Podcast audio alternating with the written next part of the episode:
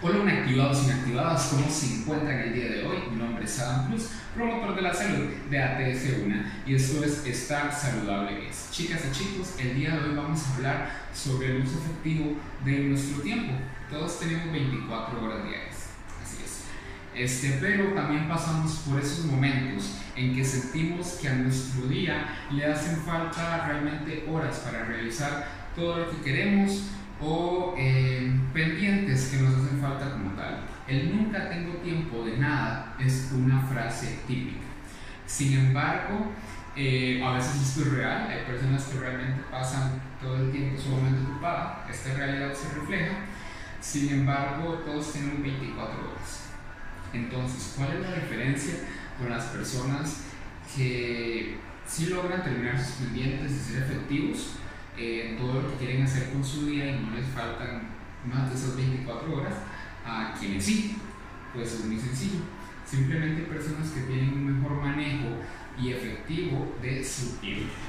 Entonces, ¿qué tenemos que hacer para lograr parecernos o no parecernos, sino más bien alcanzar esa efectividad del tiempo para lograr todos nuestros objetivos, metas, estar un poco más tranquilos y conformes con lo que hacemos día con día? Muy bien. Primeramente, será, chicos y chicos, que tenemos que fijar prioridades. Esto será muy importante.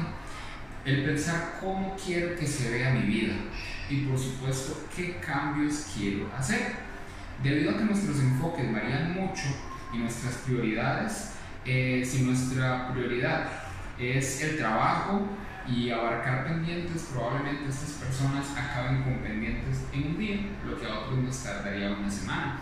O hay otros que tal vez sus prioridades sean su familia y sus amigos, y no está mal.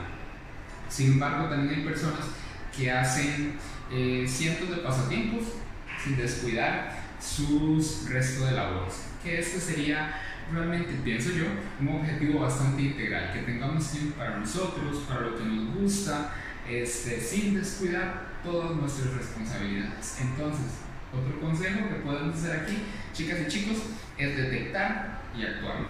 Detectar para tener un diálogo interno con nosotros mismos, saber en cuál escenario me encuentro, eh, saber qué necesito, qué quiero cambiar y a la hora de actuar es importante la parte de agendar, chicas y chicos cada vez que me siento a planear mi semana, que esto es muy importante para tener un manejo efectivo de nuestro tiempo, de nuestras actividades por realizar, este, siempre puedo preguntarme qué actividades puedo hacer, dónde las puedo acomodar para conectar conmigo. Porque muchas veces no es que no tenga tiempo, sino que realmente no me estoy dedicando ese tiempo que lo podría hacer de manera efectiva en mí y no en otras cosas que realmente no están siendo productivas. Así que chicas y chicos, este fue el segmento del día de hoy. Mi nombre es Adam Cruz, promotor de la salud de ATS1 y nos vemos la próxima semana. Hasta luego.